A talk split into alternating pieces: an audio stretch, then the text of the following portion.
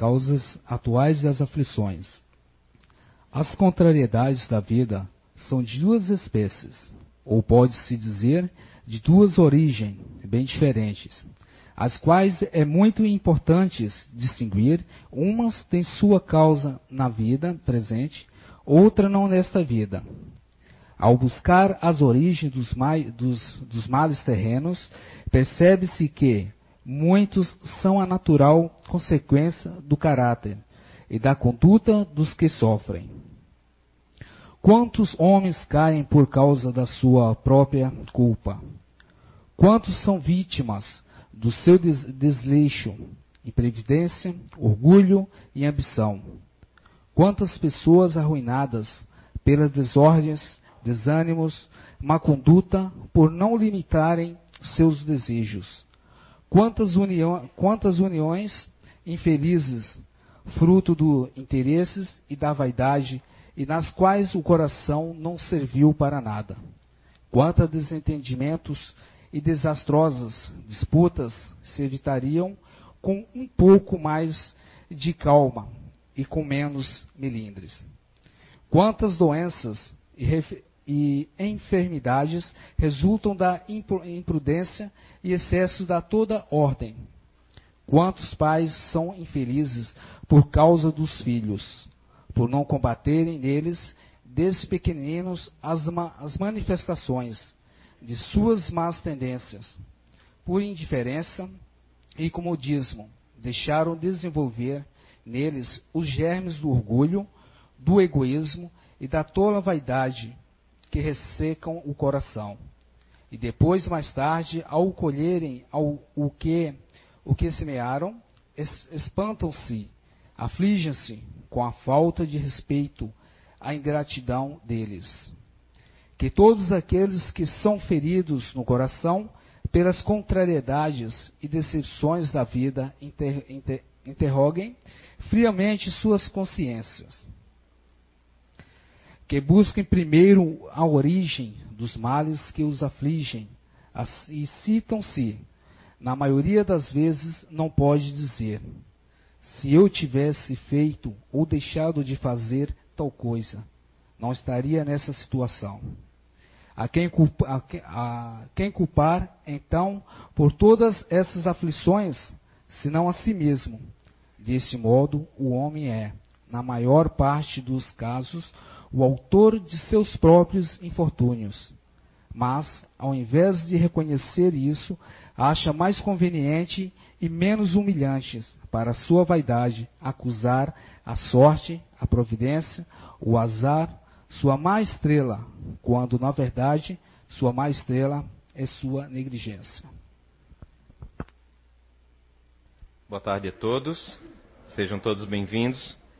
Permitam, antes de a gente iniciar esse tema de hoje, fazer uma parte é, quando a Letícia falou ali sobre o workshop de transcomunicação, né? Vocês que estavam aqui domingo passado tiveram a palestra de transcomunicação com o Alexandre com muita propriedade, né? Mas o, o, a transcomunicação é um instrumento de pesquisa, né? Então, não se trata de uma sessão pública de comunicação a entes é, queridos ou que partiram, né, para o plano espiritual. Então, não, é, é, é bom deixar isso claro para que não, não adentrem na, na, no workshop com esse tipo de intenção. Não é esse o objetivo. É, vai estar conosco aqui uma equipe de quatro pessoas da TCI Brasil, que é um grupo que já há anos é, pratica transcomunicação, vai trazer as últimas técnicas é, é para o pessoal que vai participar é, com esse intuito de pesquisa. Dentre eles vai estar o professor Clóvis Nunes aqui conosco, né, que vocês já o conhecem já pelo Fore Blue, um expert nessa área. E o seu objetivo maior, de fato, é vocês terem um embasamento teórico e, e também terem um contato das práticas, das técnicas que são utilizadas dentro dessa área de pesquisa. Então, o objetivo não é uma comunicação de um familiar, tá? É claro que lá a gente vai sempre vai querer, né? Vai tentar, mas o objetivo do workshop não é dar uma garantia que vai haver uma, algum tipo de comunicação mediúnica, até porque os que estão mais tempo aqui no Espiritismo sabem que não funciona dessa forma, né? o, como se diz, o telefone toca de lá para cá e não o inverso por enquanto, né? A gente ainda não tem, não pode ainda discar o número e chamar de fato para outro lado, né? Depende da, da, da boa vontade, do espírito e de uma certa organização e, e autorização de uma providência maior, né? Dito isto, vamos ao nosso tema, que é um tema muito bacana, porque fala sobre a percepção do espírito, ou seja, de nós, depois que a gente abandona aqui essa roupagem de carne. É, esse tema, na verdade, ele está presente no livro dos Espíritos, começa lá na questão 237, né, e até a 257, quando chega nesse item que Kardec, ao reunir, ao refletir sobre as respostas dadas sobre essa temática, traz um, um ensaio, uma dissertação sobre o tema fabuloso. Mas não, apesar da síntese estar ali, não está restrito somente a, a, esta obra, né? Ela abrange, na verdade, Kardec foi estudando, foi pesquisando vários espíritos que ele evocava, chamava na Sociedade Espírita Parisiense de Estudos lá, espíritos das mais diversas categorias. Quando a gente fala categorias, quer dizer estados que se encontram na, no plano espiritual. Na época ele chamava de erraticidade isso. Então ele chama desde espíritos é, que aqui, quando em vida, no plano físico, é, eram considerados ótimas pessoas, pessoas que você olhava e dizia, poxa, essa pessoa era muito egoísta, orgulhosa, teve uma vida inútil, não fez nenhum mal, né, que a gente possa é, taxar dentro da justiça humana, mas também não fez nenhum bem absoluto chamava suicidas, chamava homicidas, e de todos ele coletava respostas. E em cima dessas respostas, ele foi elaborando toda essa teoria de forma empírica que é o espiritismo. Então hoje mais ou menos nós sabemos o seguinte: os espíritos, nós quando largarmos a nossa vestimenta, aqui formos para lá, né, para essa outra dimensão, continuaremos a sofrer. É a triste notícia, né? Mas óbvio que o espírito, e agora quando falar espírito estamos falando do desencarnado, o espírito, ele não tem mais um corpo físico. Obviamente que ele não, não ele passa por chama e não se queima, ele pode ir lá visitar a Rússia sem qualquer casaco de pele, que não tem problema. O tecido perispiritual, que é o corpo espiritual dele, que nós os chamamos dentro do, do espiritismo de perispírito, né, que vem de perisperma, aquela casquinha da laranja entre a casca e o gomo, né, porque o perispírito faz essa função, Kardec o denominou dessa forma, que é uma ligação entre o espírito, que é a nossa consciência, e o corpo físico.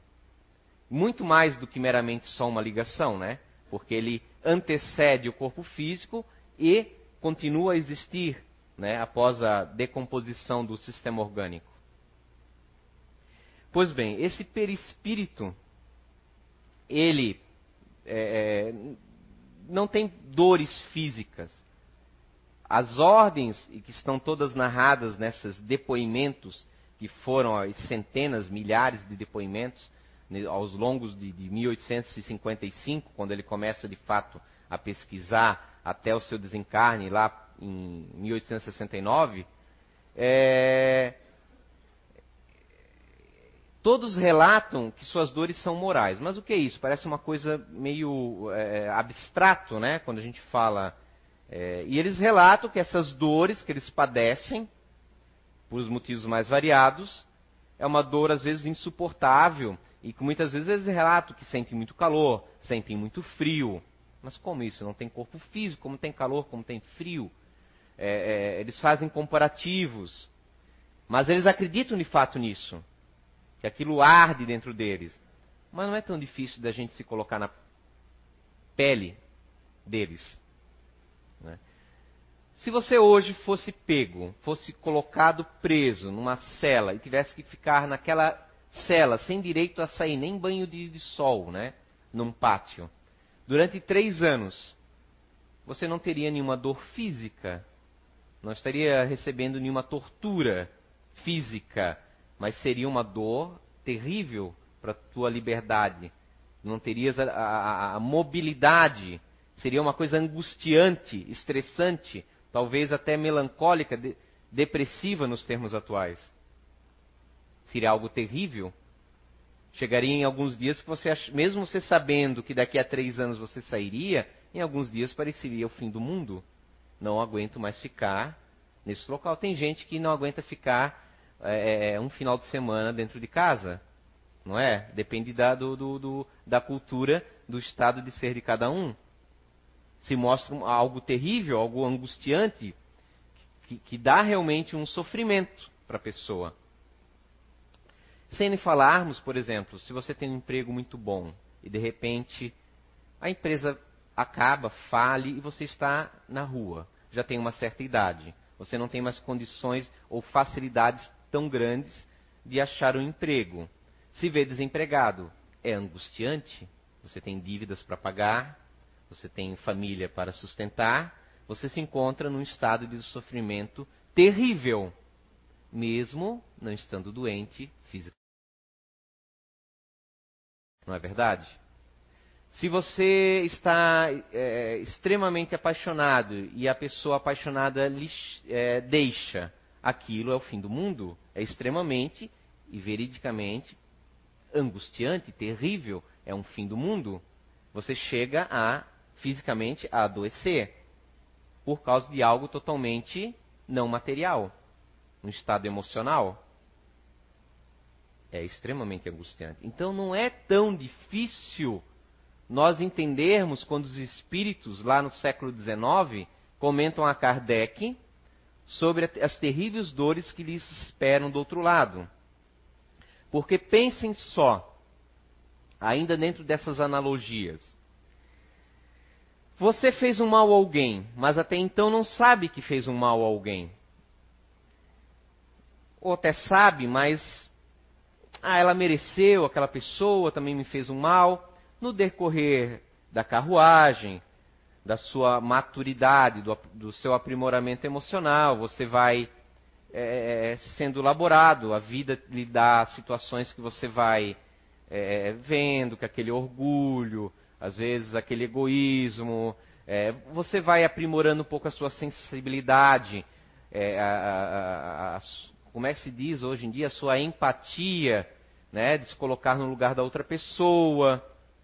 E aí, de repente, aconteceu alguma coisa terrível na sua vida, você sofreu, vamos dizer que você é, é, perdeu algum ente, ou, como falei, um emprego, ou foi um, sofreu um assalto, teve um abuso, tal, que aquela outra pessoa no passado também o teve.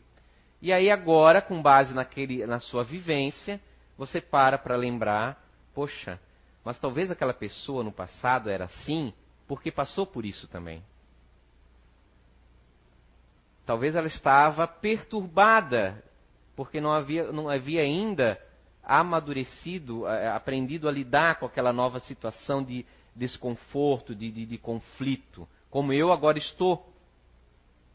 Então você passa o quê? A ter um, um, uma consciência um pouco mais abrangente do que você tinha alguns anos atrás. Diante disso, dessa consciência mais abrangente, você olha no passado e você se sente mal por ter agido errado com aquele indivíduo. Até então você não sentia remorso, mas agora que você tem mais é, é, é, é percepção, né? mais informação para compreender o que se passou, você olha de forma diferente para o mesmo acontecimento. Você é você, mas a sua visão modificou-se. Você tem um ângulo agora diferente, mais abrangente do que sucedeu e sente um remorso. Por que, que eu agi daquela forma? Não é assim que acontece? A gente, depois que amadurece, a gente olha dez vezes para o pai e para a mãe, que a gente na, na, adolescência foi muito terrível, e olha, caramba, né? A, a, a, não precisava ter agido daquela forma. Poderia ter agido de forma diferente, independente, e compreende que a pessoa é quem é por uma criação, por um, um desenvolvimento cultural que ela, ela teve, você passa a ter um amadurecimento diferente. E ainda assim você passa a pensar, eu também, mesmo agora, eu, eu tenho que agir diferente. Não é isso que a gente acaba fazendo com o conhecimento que nós temos aqui na, na, né, no Recanto do Saber, né, aos sábados quem participa do Identidade Eterna, quem lê os livros do, do Zé Araújo, né, passa a ter uma visão diferente, coisas que achava que era normal, ou até tinha consciência já pela doutrina espírita que não era bacana, mas não lhe tocavam a sensibilidade. Hoje passa a tocar a sensibilidade. E você tem uma visão diferente, de remorso. Poxa, poderia ter feito diferente. Bate muito com o que o Ito leu agora né, nessa passagem do Evangelho, como uma diretriz muito positiva. O que, que acontece então quando nós saímos do corpo de carne? O corpo de carne ele amortece essa percepção que nós temos como eu, como espírito. Nossas sensações que até então estão limitadas a órgãos físicos, nós, a nossa consciência só vê através dos olhos, que através de processos, desde cerebrais até fluídicos, centros de força, chegam nesse campo mental que dão a percepção ao nosso eu sobre as coisas, seja na audição, circunscrita aos órgãos da audição, seja no tato, através da pele, né? Quando desencarnamos, não temos mais o corpo físico. O espírito, o corpo espiritual, tem as, as sensações não estão no corpo físico. Há um, um, um, órgãos que têm a função de transmitir as sensações. Mas a percepção está na consciência, não é no cérebro. Estou botando aqui por né, um,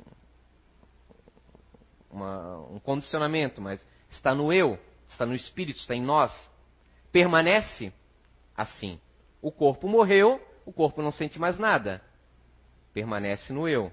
Se não tivéssemos perispírito, que nos dá as sensações, né?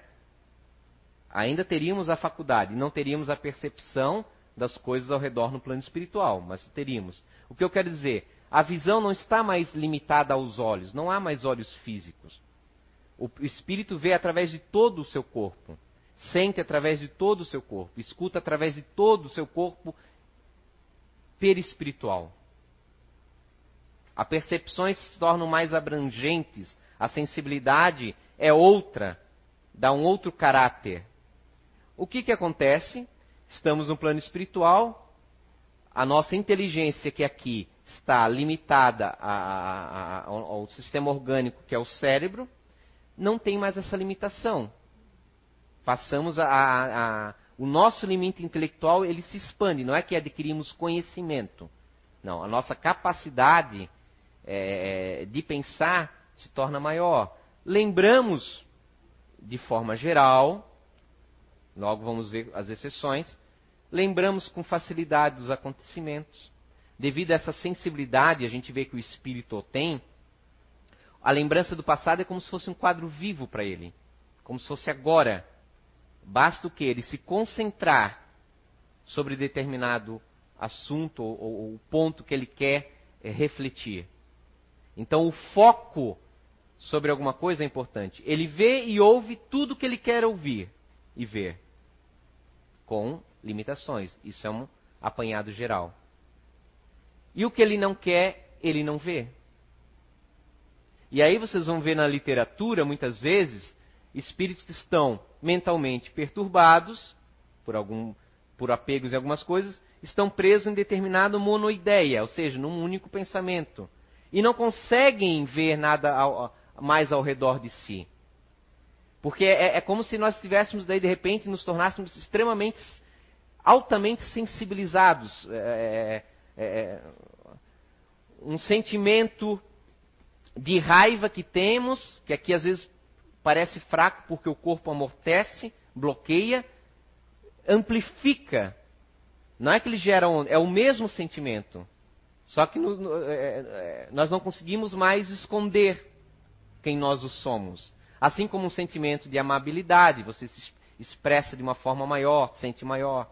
Ou seja, você está do outro lado, primeiramente você tem um choque à realidade da imortalidade.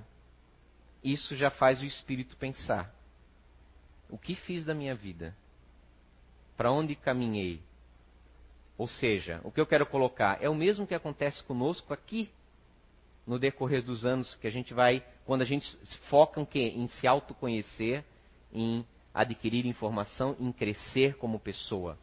Nós amadurecemos e aumentamos a amplitude da nossa consciência.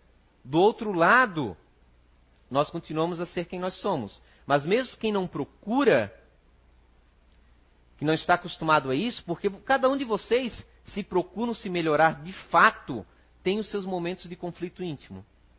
Porque tem um choque entre o que nós somos hoje, o que nós estudamos que queremos ser amanhã. É natural. Há, há, há, um desgosto, às vezes, com alguns pontos fracos, algumas inabilidades que nós temos.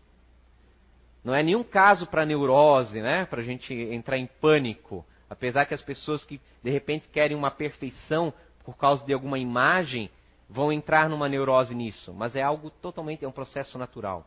Mas aquele indivíduo que não está acostumado a isso, que é rude interiormente, quando ele chega do outro lado, ele tem essa, é, é essa visão, é, é, esses informes que ele nunca quis parar para pensar, que estão aí à disposição. Vocês têm vindo aqui e têm visto a quantidade de, de obras, de pesquisas a respeito, mas nunca lhe interessou de fato. Pode dizer, e pode até de fato, não só dizer, acreditar realmente em Deus, mas nunca se interessou em pesquisar, em se aprofundar sobre as questões da vida. Por quê, aonde, como, qual o sentido de tudo isso? E ele chega lá, então para ele é um choque, aquilo é um tormento. Você de repente também vai, vai estar perturbado, porque tem coisas que nós vamos nos cobrar ainda mais, né? Poxa, eu podia ter feito mais. Mas de repente você já está acostumado um pouquinho a mais a lidar com esse conflito. Então não vai ser tão terrível o sofrimento para você quanto para o outro totalmente ateu. Ou o chamado, né, cristão não praticante, né, que se usa geralmente, né? O religioso não praticante. Ou seja, a pessoa que tem uma fé, tem fé de, e, e, alguns não é da boca, tem fé de fato. Talvez tenha às vezes fé mais do que nós, mas essa fé não se torna útil não lhe move, não lhe faz alterar o, o comportamento diante da, da, do sistema social. Para ele basta, e aí é um, um, um certo é, egoísmo, um prazer em, em, como estão as coisas para ele, no seu próprio, próprio bem-estar, não altera. E isso gera um conflito muito grande. É aquela angústia, como de uma você preso, obrigado agora a estar num local que você não gostaria, vocês, é, como relatos no, no, no, fabulosos, querem estudar sobre isso, li o livro Céu e Inferno, a segunda parte, que é só cheio de relatos de espíritos, que Kardec sabiamente vai colocando, vai pesquisando a respeito. O espírito é, é, é, é chega do outro lado, foi uma boa pessoa, é um caso de uma moça, era inclusive espírita, já era uma espírita não praticante, Kardec coloca não nesse termo, mas dá-nos a entender. Ou seja, acreditava, mas não, nunca se aprofundou uh, no conceito do que é o espiritismo, já na sua época, de pesquisar o, o fenômeno, de, de, de, de, estudar a filosofia, porque esse é importante, o que está no, no pano de fundo, não o fenômeno. Mas se o fenômeno existe, Há tanta coisa ligada por trás disso. Imortalidade, vidas sucessivas. Mas por que vidas sucessivas? Existem então os espíritos, existe Deus. Mas por que voltar em várias vidas? O progresso contínuo, para quê? Para crescer espiritualmente? Então qual o sentido de, de, de levar uma vida meramente materialista? Claro, também eles colocam que a vida material está para o aperfeiçoamento humano, para o desenvolvimento da inteligência humana. Né? Existe um capítulo chamado A Lei do Trabalho no, no Livro dos Espíritos que coloca isso. Para o desenvolvimento da nossa inteligência, para ajudar a desenvolver a inteligência dos outros, para nos ajudar mutuamente. Então, opa, aí temos umas diretrizes a seguir, mas muitas vezes não é assim. Essa moça em particular, ela acaba adquirindo uma doença acho que por volta de 35 anos, nova ainda, 30 anos. Não é uma pessoa fútil, é, mas vive unicamente ali por o lar, nunca, nunca desenvolve a, a, a reflexão, pensar um pouco o futuro que espera após um, o fim do corpo físico. E quando está a ponto de, de, de, de, morrer, de desencarnar, seu marido está ausente naquele dia, sente que vai morrer ali, está pra, perdendo aquela força vital interior, faz um esforço muito grande que eu não posso morrer, eu preciso ainda falar com meu marido novamente, eu preciso orientá-los, preciso orientar os meus filhos que são muito pequenos. E ela permanece, é, é, é, retroage o processo de desencarne dela mas permanece três meses moribunda na cama, sofrendo muito nesse processo, obviamente. Kardec, então, sabendo da história dela, chama para a mesa mediúnica, onde ela comenta é, é, é sobre é, que ela sofre, porque ela ainda está sem, ela tem consciência que está fora já da, do plano físico, mas é, está lá na, na, na casa dela, sente necessidade de estar junto dos filhos, cuidando deles, compreende que é uma atitude é, de pouca fé, mesmo sendo nobre, com a intenção de cuidar dos filhos, mas até onde vai isso, né? Será eterno, né?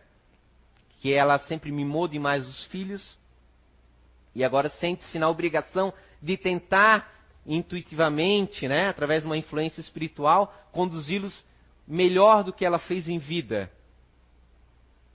E sofre por causa disso. É um sofrimento moral, no conceito de Kardec.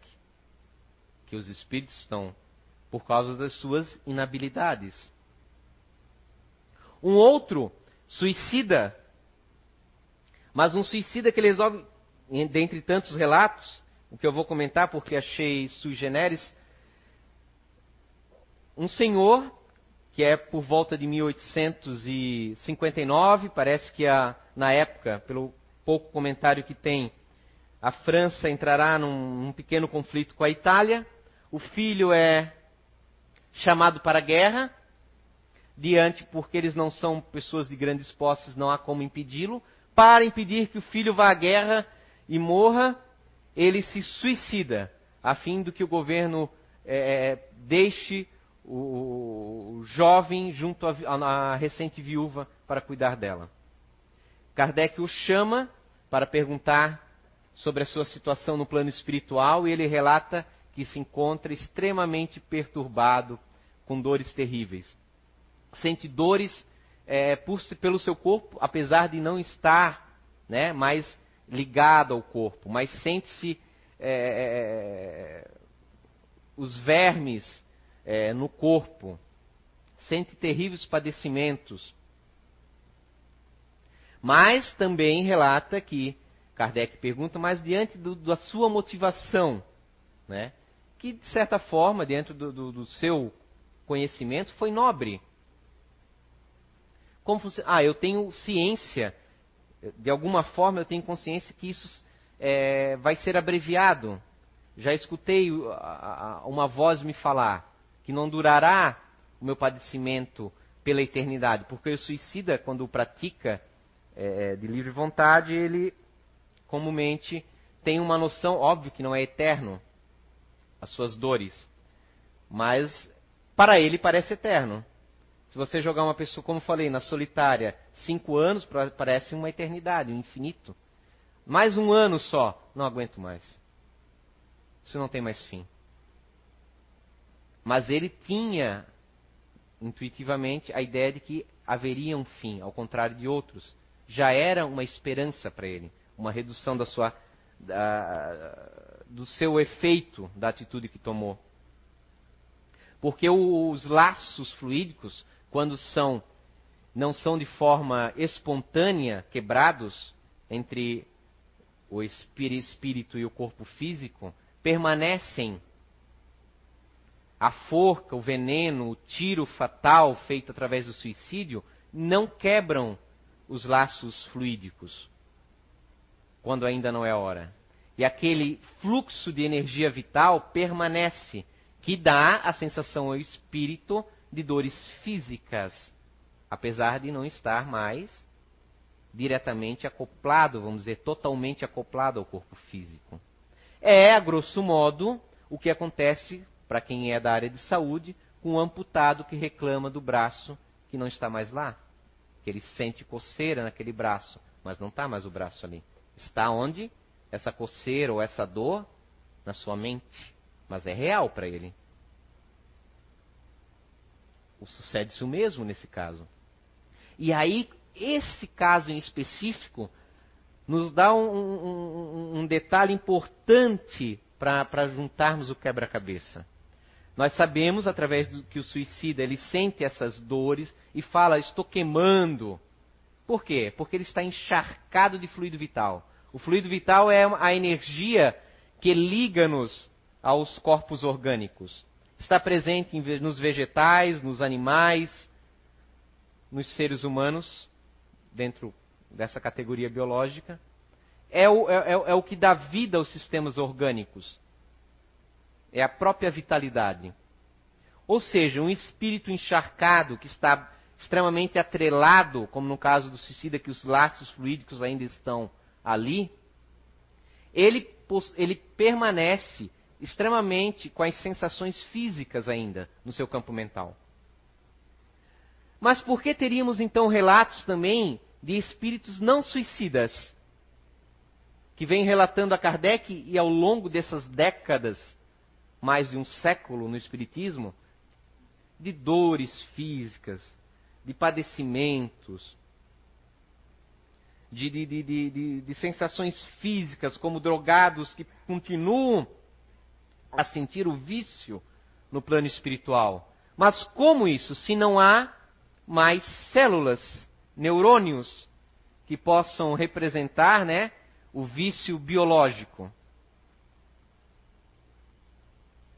O condicionamento, os conceitos mentais que ele possui, lhe fazem, nós já escutamos em várias dissertações evangélicas espíritas, que o conceito, quanto mais terra a terra, mais material, faz com que o nosso perispírito continue a vibrar próximo ao plano físico.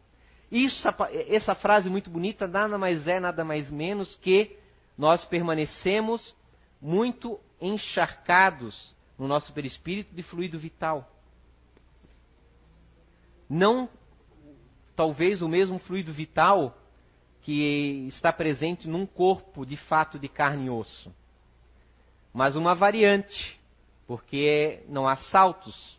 Possivelmente deve haver graduações de fluidos que pouco a pouco vão se desfazendo. Dizem os espíritos elevados que, à medida que o ser humano vai se melhorando moralmente, o espírito vai se tornando mais rarefeito, o perispírito vai se tornando mais sutil gradativamente, ao ponto que os ditames terrenos não lhe afligem mais. Ou seja, de alguma forma, o nosso perispírito, quando ele é formado aqui no nosso planeta, ele é formado de uma coisinha chamada fluido cósmico universal, matéria básica, fluídica, rarefeita, presente em todo o universo, mais um fluido próprio, característico do nosso planeta.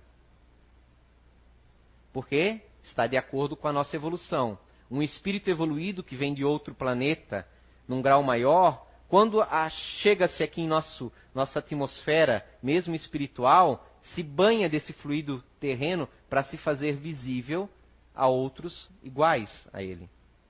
É necessário que seja assim. Ou seja, a, a evolução que nós temos aqui, claro, nós temos desde o psicopata até uma Madre Teresa, né? e um, uma graduação infinita entre um extremo e outro, mas daqui da Madre Teresa na Terra nós não conseguimos avançar. O que acontece com um espírito desse? Ele parte para uma nova morada, a fim de continuar a evolução que vai aos nossos olhos humanos ao infinito. Percepções, sensações. Ele segue adiante. Kardec foi fantástico na sua pesquisa. Tudo isso que eu estou falando, Kardec elaborou pesquisando cada um dos espíritos diferentes, porque um espírito dá a sua percepção do que acontece, mas não é a mesma. Se pegássemos somente aquele depoimento do suicida que eu falei, diríamos: caramba, o pós-mortem é terrível. Mas quando a gente pega uma dissertação de um outro espírito, que foi um médico russo, na qual ele, ele conheceu através de um relato e evocou na sociedade parisiense, aquele espírito vem dizer que é muito feliz, que o desprendimento do corpo físico é só um estralo, só um momento de perturbação e passa. Olha que diferença que se faz de um para o outro. Mas quando a gente fecha nossa mente e pega somente uma parcela da informação, podemos ter uma interpretação bastante equivocada. Às vezes vai precisar daqueles anos de maturidade para que chegue no final e nós, com a consciência mais abrangente, olhamos: opa, peraí, eu errei quando eu achava que estava certo. Até a física, que é a mãe das ciências exatas, hoje a sua, existe a teoria da incerteza. Tudo é muito relativo, dizia Einstein, né? com outro sentido, mas que nós podemos colocar aqui num sentido mais filosófico. Esse espírito desse médico russo traz para a sessão, logo em seguida, o médium ali psicografando, dá uma parada momentânea, muda-se a escrita, tortuosa, dificultosa. Um espírito sofredor relatando suas dores, seus padecimentos. Kardec acha estranho, por, Porquanto, numa única atacada, sai o, o médico, entra aquele sofredor, pergunta, mas como você. Ah, ó, o doutor me trouxe. Ele lhe trouxe, sim, ele é meu guia. Seu guia? Sim, ele ajuda a nós espíritos sofredores. Chamado novamente aquele espírito que anteriormente tinha o ego, essa personalidade de um médico russo, ele comenta que eles, os, muitos espíritos, servem de guias, mentores, como nós usamos a palavra hoje em dia, já está lá, presente na obra de Kardec. Não só nas obras de, de Chico Xavier, mas em Kardec, comentando, esse espírito fala: assim que nós conseguimos é, é, tirar desta perturbação, dar uma orientação ao espírito sofredor, já partimos para um novo que necessita de auxílio. Em seguida, nunca abandonando o anterior. Porque o espírito, ele viaja à velocidade do pensamento. Um espírito elevado, obviamente, né? Porque o, espírito inferior, não no sentido de denegrir o espírito, dizendo que é inferior, mas sentido que ele está ainda apegado às paixões humanas, aos vícios. Ele está tão limitado quanto nós na carne. Para o espírito é, é, encharcado na, nas paixões humanas, é, no sentido pejorativo, nos vícios humanos, há, obstáculos fluídicos na obra de Kardec em forma. que são esses obstáculos fluídicos? Mais muito bem detalhados nas obras de Chico Xavier. São casas, são muros, são castelos em zonas de sofrimento reais para aqueles espíritos. Para o espírito evoluído, superior, aquilo nada lhe é de barreira. Atravessam a lá vão ter. Bem à vontade, não há obstáculo, mesmo fluídico, para eles. Para espíritos ainda que estão em determinadas faixas evolutivas, o fluido que para nós é intangível, para eles é muito real. Continuamos a ser quem nós somos de lá, o que somos aqui. Espíritos evoluídos como desse médico desencarnam, porque Kardec costumava evocar esses espíritos no mesmo dia que eles é, desencarnavam. Depois chamava eles uma semana depois, um mês depois, seis meses depois, para ver como estava o estado deles. Aí ele catalogava. Via que determinados espíritos, como esse médico, mal desencarnavam, já estavam trabalhando no bem, continuavam a fazer aquilo que eles já faziam. Outros entravam em estado de perturbação, como um determinado indivíduo que ah, solicitou preces para ele, porque se, estava extremamente perturbado, tentava afastar-se do corpo e não conseguia. Estava ali conversando, mas sentia eh, o seu corpo no túmulo. E preocupava-lhe, veja a perturbação. Como é que vamos entender essa perturbação? Fácil. São aqueles momentos que nós estamos é, sonolentos, por exemplo. A pessoa conversa com nós, falamos uma coisa lúcida, logo em seguida falamos uma coisa fora de nós, ou tomamos algum remédio mais forte, ou aqueles que ainda é, tomam bebidas alcoólicas ficam embriagados, intercalando momentos de lucidez com onde estou, o que, que eu estou fazendo aqui. É um estado perturbatório. E esse espírito falava: Mas eu estou aqui, mas também estou lá. O que vai ser de mim se eu não voltar para lá? O que vai acontecer com o meu outro eu? Porque não percebem ainda que o corpo não é mais eles. A ligação ainda está presente, os laços ali. O corpo é uma extensão ainda dele. É ele, mas ele está ali. É confuso na mente. Quando não, a pessoa nunca refletiu sobre isso na vida. Nunca viveu isso na vida. Não foi capaz de nenhum sacrifício moral, às vezes, em prol de outrem e deixando as suas necessidades pessoais de lado. Porque não adianta simplesmente ter fé, acreditar nisto, mas no momento da prova prática, que você deve deixar às vezes uma necessidade pessoal sua de lado em prol do outro, você não fazê-lo. Porque na hora que aconteceu o desencarne, e acontecerá, infelizmente, é a única premonição que nós podemos fazer no centro espírita. Todos morreremos. Na hora que acontecer, você não saberá lidar com esse estado emocional. Porque é um estado fluídico diferenciado, sem dúvida, mas principalmente um estado emocional porque lhe perturbará o fato de você nunca ter se apegado a coisas abstratas em você. Quem eu sou de fato? De ideais maiores. Você sempre, sempre viu você como uma pessoa com corpo fabuloso, uma pessoa com dinheiro, com poder social, com carro, com mansões, com é, é, lideranças. E chega a morte e tira tudo isso de você. Se você está acostumado a, a, a enxergar você dentro de, disto, essas coisas como uma extensão de você, não precisa ser nem na morte. Como eu falei no início, dá para a gente se basear. Se chega uma crise e tira tudo isso de você, é capaz de você se suicidar. Quantos estão se suicidando.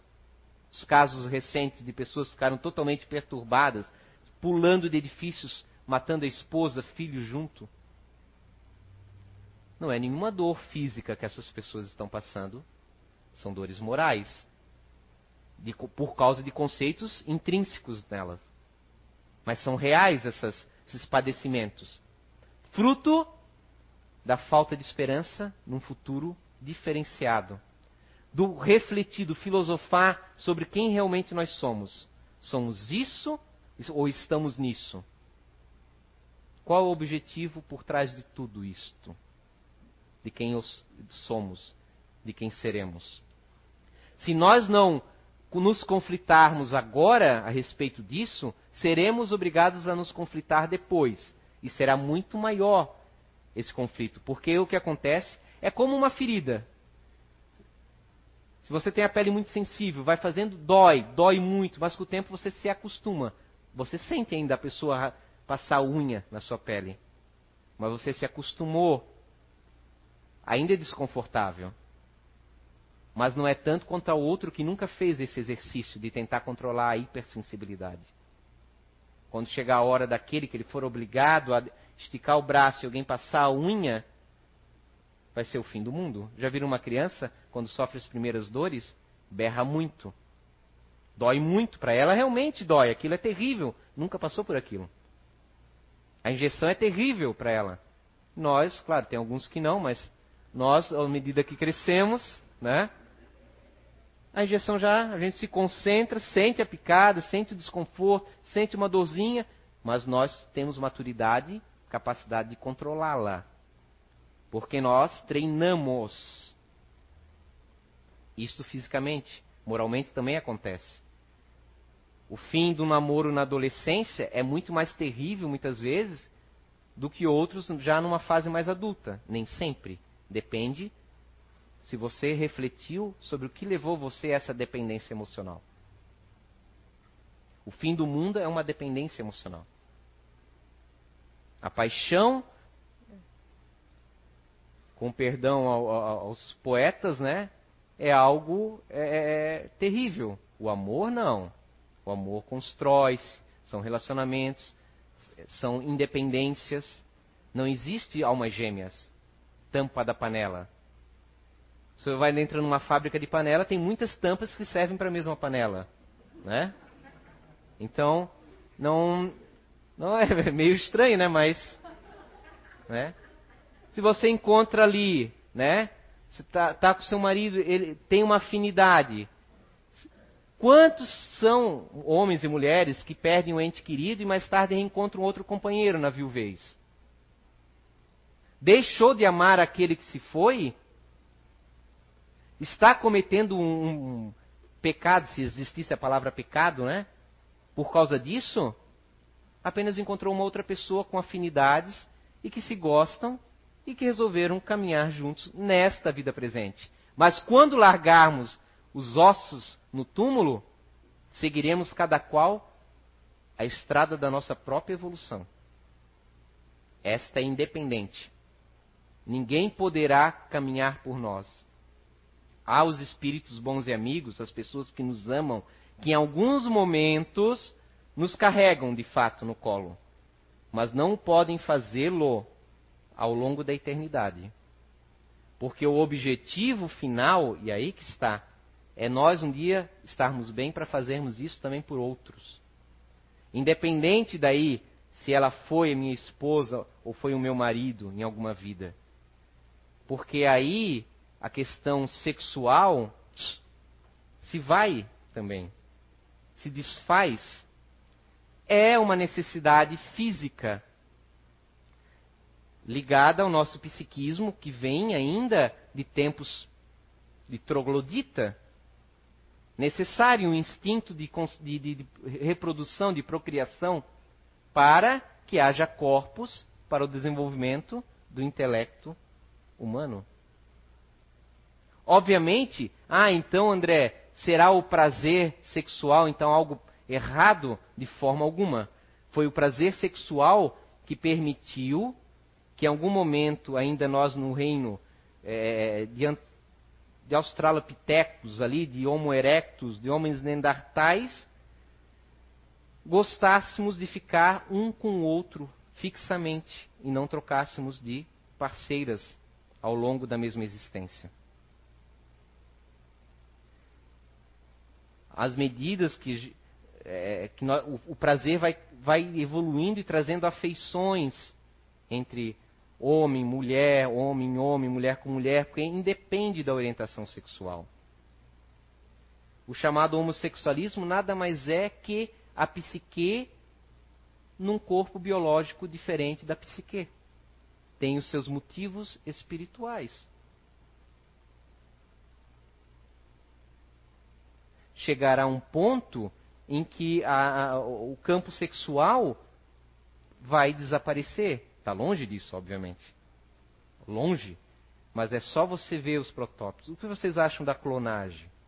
Um dia chegará o ponto que não haverá mais a reprodução por gestação. Tem mulher agora que deve estar vibrando. Né? Meu Deus, que bom, né? Chega de parto. A clonagem que a gente vê como algo horrível, claro, depende da finalidade será no futuro a forma de reprodução humana? Quando que é, não houver mais aquela necessidade tão grande ou desejo, né, sexual tão grande assim como é hoje, e acaba gerando muitas, muitos filhos e filhas indesejados por aí, apesar dos, das formas de, de, de proteção, mas também gera muitos conflitos, porque nós temos muitos mundos aqui dentro do planeta. Há locais em que a poligamia ainda faz-se lei, há locais em que a mulher ainda é objeto sexual, e não é em poucos locais. Você vai à Índia, que é uma, quase 2 bilhões de habitantes, a mulher ainda é vista de uma forma, claro, respeitando a cultura deles, mas a grosso modo o fato é que é vista assim, de uma forma inferior. Em determinadas aldeias da Índia, a menina tem que casar ainda com aquele que o mais velho estipula. Este é o planeta Terra ainda que vivemos. faz parte do nosso dever, ao mesmo tempo é uma questão de esperteza, nós nos tornarmos, nos aprimorarmos, filosofarmos mais sobre a finalidade da vida, mas levarmos esse, é, essa, é, esse conceito, essa filosofia só não se faz presente na prática quando nós de fato não adentramos, não pensamos profundamente sobre isso. Quando nós refletirmos profundamente sobre isso, há de nos tocar. Enquanto bastar-nos ler um monte de livros e decorar palavras de um livro para falar bonito dentro de um, uma, sei lá, de um curso espírita ou entre a rodinha de amigos intelectuais, isso não vai ter sentido nenhum.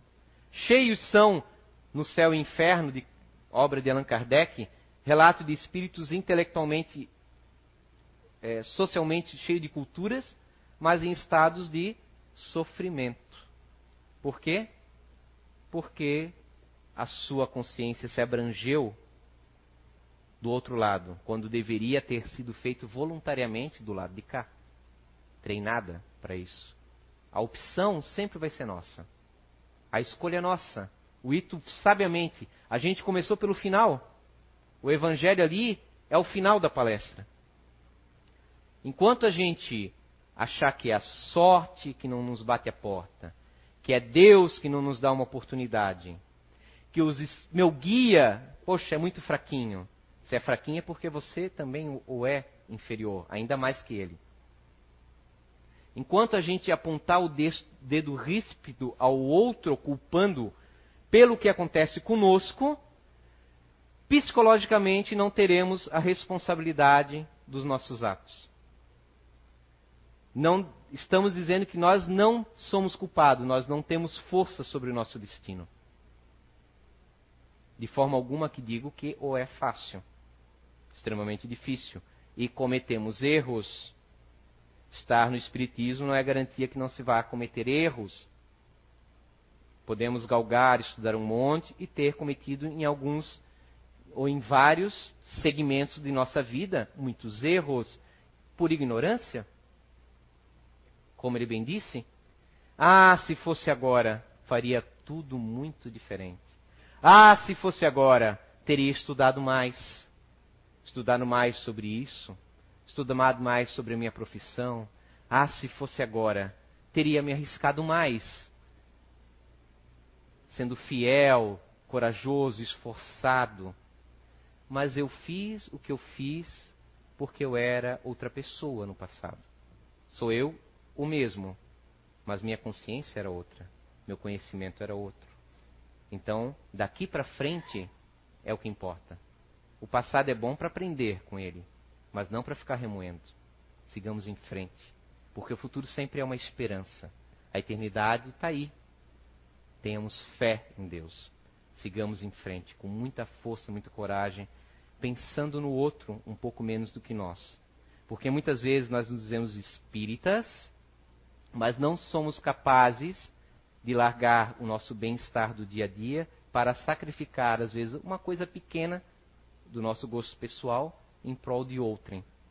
Seja o outrem um estranho, seja o outrem o pai e a mãe, seja o outrem um irmão, seja o outrem o vizinho, que você não se dá bem, mas se você não desculpar o outro agora, você vai sofrer do outro lado. Eu devia ter desculpado, porque esse é o objetivo da vida: perdão das ofensas. Desculpar o outro, amadurecer, enxergar que o outro está tão dodói quanto você. Quem não perdoa está tão doente quanto o outro que você se acha vítima, que você chama de carrasco. Na sucessão das vidas, onde a vítima e aonde é o algoz. Quem pode dizer que é vítima 100%? Quem pode apontar o outro como um algoz terrível em, na eternidade? Hoje eu feri, amanhã, na outra vida, o outro quer me ferir, e assim vai a roda da reencarnação. Só o amor pode quebrar esse guilhão. Só o amor verdadeiramente constrói. Mas não o amor abstrato dos livros de filosofia. É o amor prático de eu conseguir, de eu espírita, ser capaz, em algum grau, ou pedir perdão, ou fazer uma gentileza que eu nunca faço para ele. Alguma coisa eu tenho que fazer. Não é possível me manter na inércia, né?